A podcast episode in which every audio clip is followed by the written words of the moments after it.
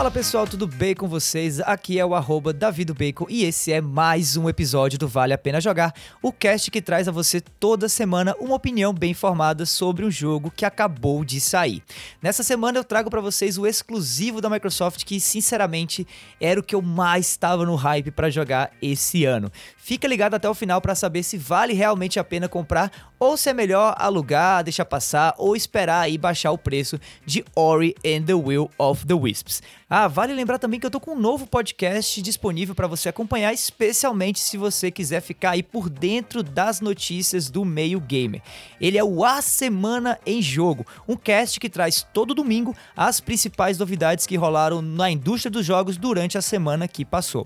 Se você curte o que eu produzo aqui no Vale a Pena Jogar, eu tenho certeza de que você também vai gostar do A Semana em Jogo. Por isso, já procura aí e assina o feed desse meu novo cast para ficar também ligado toda vez que ele lançar episódio novo. O nome do cast é A Semana em Jogo, beleza? Dito isso, vamos lá com a review de Ori and the Will of the Wisps.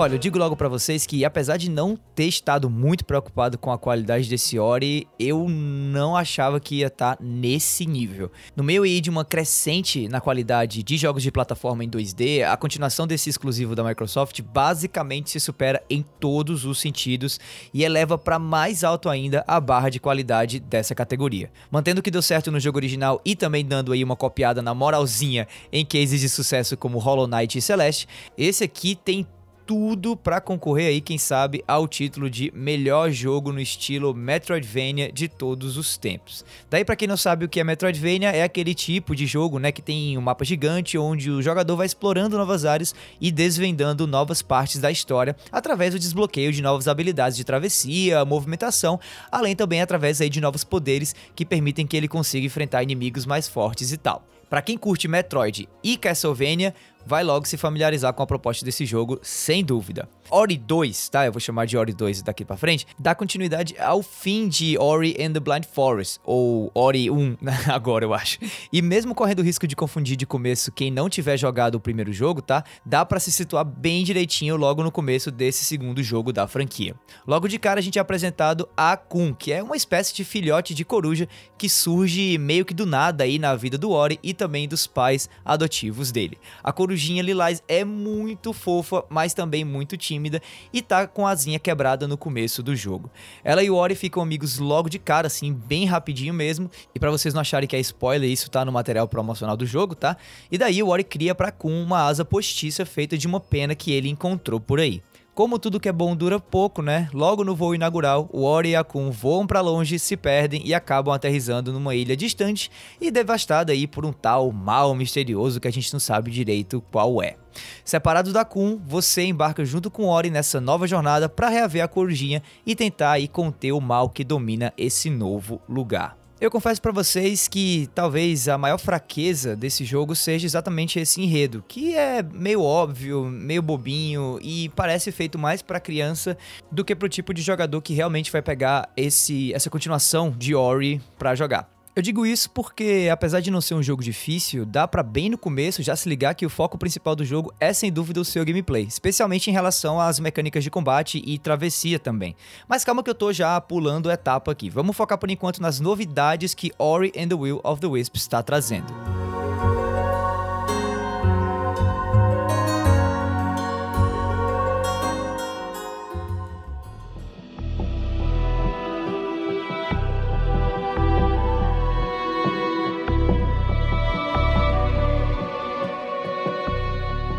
Gameplay do jogo segue no mesmo estilo do título anterior, mas nesse ele foi bastante expandido. A mecânica de salvamento, graças a Deus, foi completamente remodelada, deixando fixo os pontos de salvamento, mas incluindo também pontos de salvamento automáticos muitíssimo bem colocados. É praticamente impossível você morrer no jogo e ter que voltar aí muito para chegar onde parou antes de morrer, ou seja, zero frustração nesse quesito. Os novos pontos fixos de salvamento garantem que o progresso com o jogo não vai ser perdido caso você você feche ele, e também podem ser usados como pontos para viajar rapidamente pelos cantos. Mas olha, na real, eu confesso que eu pouco usei esse sistema aí de fast travel desse Ori 2. E isso basicamente porque é muito divertido ficar atravessando o mapa desse jogo. Falando em mapa, ele continua bem grande também, como no jogo anterior, mas é diferente porque o game acontece em outro lugar, né? Diferente do primeiro. Esse novo mapa está bem mais sortido de informações do que o anterior, com a inclusão de missões secundárias e pontos de interesse que facilitam o retorno a certas áreas para a captura de itens colecionáveis. Outra mudança também super necessária foi o sistema de evolução das habilidades do Ori, que agora funciona comprando ou aprimorando habilidades juntos de vendedores espalhados pelo mapa. Fora isso, todo inspiradão aí nos acertos de Hollow Knight, Ori 2 trouxe um sistema de atributos que você pode equipar para personalizar aspectos aspectos do seu personagem e que vão se adequar aí mais ao estilo de jogo de cada jogador. Tem uns itens chamados de fragmentos de cristal que você pode ir coletando e que vão te dando aí ou te garantindo atributos adicionais como mais vida, mais ataques e por aí vai. A depender do atributo que você equipa, o Ori pode dar saltos triplos, múltiplos tiros com arco e flecha que ele tem, ou mesmo se prender a parede sem cair e tudo mais tem tipo um limite, tá? Para quantos atributos você pode equipar. Muito parecido com Hollow Knight, inclusive. Esses, é, esses limites ou esses slots podem ser expandidos. E também tudo é totalmente intercambiável. Isso permite que você personalize a tua experiência com o jogo, montando o Ori do jeito que você quer, a partir da sua necessidade dentro do game. Nos chefes mais difíceis ou em travessias mais desafiadoras, o jogador pode testar combinações diferentes de atributo para se adequar aí a cada uma dessas situações. Mas a real lance é que mesmo com toda essa flexibilidade aí, a tendência é que você acabe se acostumando a um conjunto de habilidades e atributos específico e acabe usando esse conjunto, né, na maior parte do jogo. Mesmo assim, tem os chefes e trechos de travessia que permitem ou pedem, melhor dizendo, a troca de atributos tipo em tempo real, quase, como no caso de um dos chefes que eu não vou falar qual é para não dar spoiler, que quase obriga você a usar quatro habilidades de combate ao mesmo tempo, quando na verdade você só pode utilizar ao mesmo tempo três, né? Você pode equipar três de uma vez. Daí a pegada às vezes pode ser equipar uma habilidade só para poder usar o poder dela, que te garante algum tipo de proteção aí, depois desequipar essa habilidade, colocar outra para voltar ao combate. Eu sei que pode parecer chato, mas isso é algo meramente opcional, ou pelo menos é algo que alguém que queira buscar um pouco mais de desafio no jogo pode tentar fazer. Como eu mesmo fiz e cá pra nós, eu achei bem legal o jogo dar esse tipo de desafio sem me mostrar assim o mapa da mina, sabe? Agora, não se preocupa que com certeza dá para jogar o jogo inteiro sem precisar fazer essas estripulias aí de é, tirar habilidade e colocar habilidade ao mesmo tempo, em tempo real e tudo mais. Eu fiz isso porque eu achei massa, né? Esse, esse nível de exigência aí de uma certa proficiência ou de um certo pensamento mais ágil. Não que Ori seja um game necessariamente acessível a todo mundo. Eu, inclusive, durante o gameplay com o jogo, não encontrei nenhuma ferramenta ou opção de acessibilidade como tem em Celeste, por exemplo, que desabilita alguns tipos de inimigos, que desabilita a morte quando você cai em algum espinho e tal. Ori é feito para gerar realmente algum tipo de desafio. Só que esse desafio não chega a ser algo tão difícil assim a ponto de necessitar um modo de assistência. Porém, sinceramente, eu acho que um modo de assistência vai acabar vindo para esse novo Ori futuramente aí em algum patch de atualização.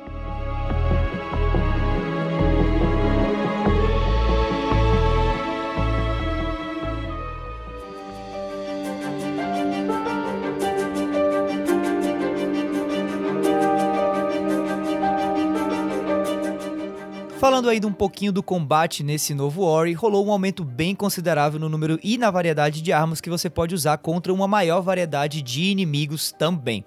A sua arma principal, por boa parte do game, vai ser uma espada espiritual feita de energia e que pode ser usada em todas as direções de modo bem responsivo e, para mim, pelo menos, muito satisfatório. Ao longo da jogatina, você vai também desbloqueando outras formas de ataque, outras armas, algumas delas, inclusive, podendo ser usadas para interagir com o mundo e para desbloquear caminhos eram antes inacessíveis. Tem, por exemplo, a arma que é um tipo de marreta bem pesada feita de energia e que pode ser usada tanto para abrir a cabeça de um inimigo na porrada, como também para abrir áreas fechadas por algum entulho que esteja impedindo a tua passagem naquele momento. A maioria das armas gasta uma barra de energia espiritual, então não dá para sair feito doido usando tudo. Mas, ao mesmo tempo, o item que recarrega essa tua energia espiritual é bem fácil de achar pelo mapa. Sem falar que dá também para sair aumentando o tamanho da barra de energia espiritual, coletando fragmentos que te dão esse tipo de upgrade. Esse aí, inclusive, é até um ponto questionável aí sobre esse novo Ori. Rola uma discrepância enorme entre como você começa o jogo e como você termina em termos do poder do teu personagem. Se você sair coletando tudo que melhora a tua vida e a tua energia e equipar os atributos e armas certas, o que acontece é que boa parte dos combates perto do final do jogo vão ficar talvez fáceis demais. Talvez a questão aqui seja a de que o combate em Ori 2 pode ser entendido até como algo meio opcional por boa parte do game, ou pelo menos não parece o foco principal dele de jeito nenhum. Isso porque junto com as armas você vai ganhando um monte de habilidades de movimentação tão variadas e tão legais que dá fácil fácil para escapar da maioria dos combates durante a tua experiência com o game.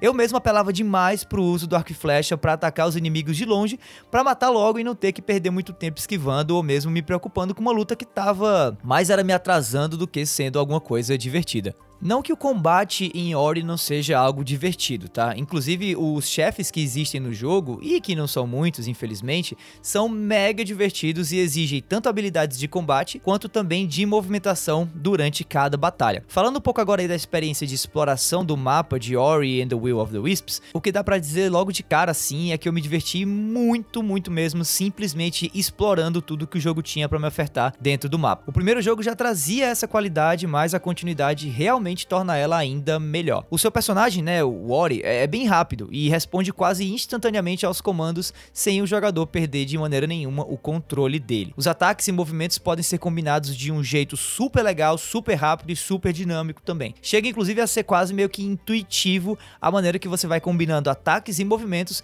para chegar a certos lugares do mapa. E o jogo faz um trabalho excelente em te dar dicas assim super discretas de como fazer esses combos para alcançar esses lugares.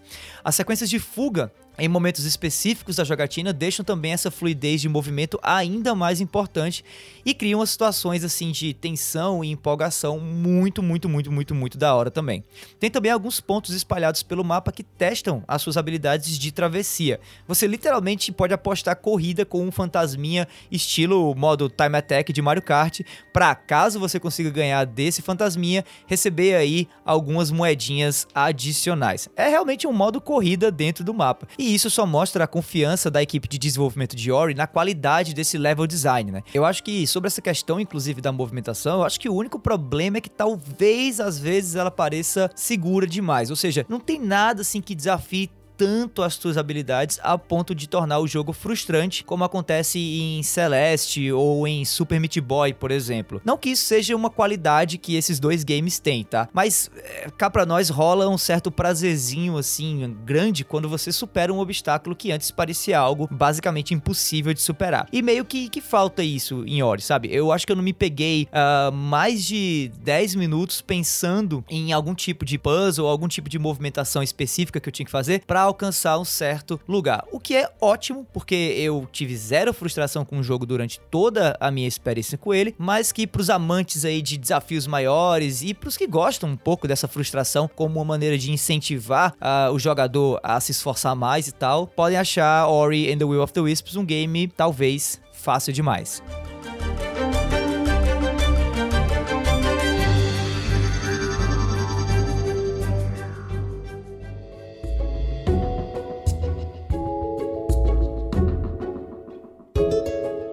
Ori and the Will of the Wisps vai te dar umas boas 10 a 12 horas de um gameplay extremamente sólido, bem polido e divertido também. Dependendo de quanto tempo você gastar aí explorando para colecionar fragmentos e achar upgrades mais escondidos e tal, esse tempo pode demorar muito, inclusive. Tem também várias missões secundárias que eu mesmo não fiz para dar tempo de estar tá aqui falando sobre o jogo, mas que com certeza dariam aí ainda mais coisa para se fazer dentro do jogo. Tem alguns puzzles aqui e ali que vão te deixar pensando durante algum tempo, né? Como eu mencionei anteriormente, como resolver, mas não é nada de outro mundo, não. Quanto a bugs, eu sinceramente não encontrei nenhum durante a minha jogatina inteira com o game, de mais de 10 horas, mais ou menos 10 a 12 horas, assim, tá? Pra dizer que não teve realmente nenhum problema, assim, técnico com o jogo, ele crashou comigo uma vezinha só em uma sequência meio pesada de efeitos e tudo mais. Mas foi, foi só isso mesmo. Ah, para os curiosos, é, eu joguei o game num PC com um processador i7 e uma placa de vídeo de 6 GB, uma 1060 da Nvidia. Eu rodei o game inteiro é, na resolução de 1080p e olha, ele rodou super, super, super bem nessa resolução, mas não tava com todas as configurações gráficas aí no mais alto não. Para quem tiver aí se perguntando quais são então os requisitos mínimos para rodar o game no PC, você precisa ter um processador AMD Athlon X4 ou Intel Core i5, 8 GB de memória RAM e em relação ao processador gráfico, ou uma Nvidia 950 ou uma AMD R7 370. Ah, o game também ele necessita de 20 GB de espaço disponível no seu HD para poder rodar, tá? Bom, chegando mais pro fim aqui dessa review, eu não poderia deixar de falar do quão lindo e maravilhoso é esse jogo. O estilo visual e a direção de arte aqui são praticamente impecáveis. Qualquer print, inclusive, que você der no meio do jogo, vira automaticamente um papel de parede ou pro seu PC ou pro seu celular, sei lá. Esse é de longe um dos games mais bonitos que eu já joguei esse ano e até mais bonito do que o próprio primeiro Ori, né? Ori and the Blind Forest, que cá pra nós já era lindão. A natureza simulada dentro do jogo está mais incrível do que nunca. O design de cada ambiente, né, e as animações dentro de cada ambiente também estão de altíssimo nível e causam um efeito de imersão que eu particularmente não tinha sentido ainda com um game em 2020. Na real, inclusive, Ori 2 supera o primeiro game em praticamente tudo, mas depende do original de alguma maneira por conta da história. Caso você não se importe muito com essa parte do enredo e queira ir direto para a jogatina, pode cair de cabeça que aqui é diversão garantida. Eu achei que o jogo só pecou mesmo pela falta de uma dificuldade maior perto do fim, mas eu acho que isso pode ser resolvido facilmente com alguma atualização futura ou mesmo com expansões focadas em desafios maiores. Eu, pelo menos, quero demais continuar jogando Ori and the Will of the Wisps depois de ter zerado o game. Eu vou completar inclusive as missões secundárias que eu deixei para trás, já que o jogo te permite voltar e completar completar essas missões secundárias mesmo depois de você ter zerado ele. E aí é ficar na torcida esperando saírem as expansões ou quem sabe algum tipo de uh, upgrade ou update que o jogo receba com novas áreas gratuitamente ou não. Claro que eu tô torcendo para que sejam gratuitas essas atualizações, mas até agora a equipe de desenvolvimento não relatou nada. Porém, é uma tendência, né, desse mercado hoje já trabalhar aí um ciclo longo, quase que um, um roadmap, né? Um, uma trajetória inteira aí de conteúdos para manter o game vivo na mente das pessoas durante o ano inteiro. E se não deu para notar ainda, chegando aqui no finzinho dessa review, desse vale a pena jogar, eu acho esse jogo incrível e recomendo demais ele para você que tem um Xbox One ou um PC. Para mim, ele é compra obrigatória, inclusive, para quem tem ou o console aí do tio Bill Gates ou o PC, já que esse game é exclusivo da Microsoft.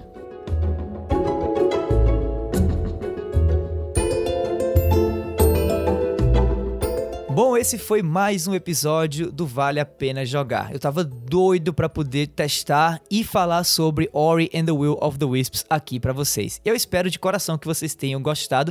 E se você ouviu até aqui, olha, muitíssimo obrigado. Se você curtiu mesmo o episódio e ainda não segue a gente, assina aí o feed e fica ligado que semana que vem tem mais. Aproveita também para me seguir nas redes sociais no arroba Bacon e procurar também o Vale a Pena Jogar no Twitter para mandar aquele salve ou as tuas opiniões sobre o que você achou desse episódio ou do game que eu acabei de falar dentro dele.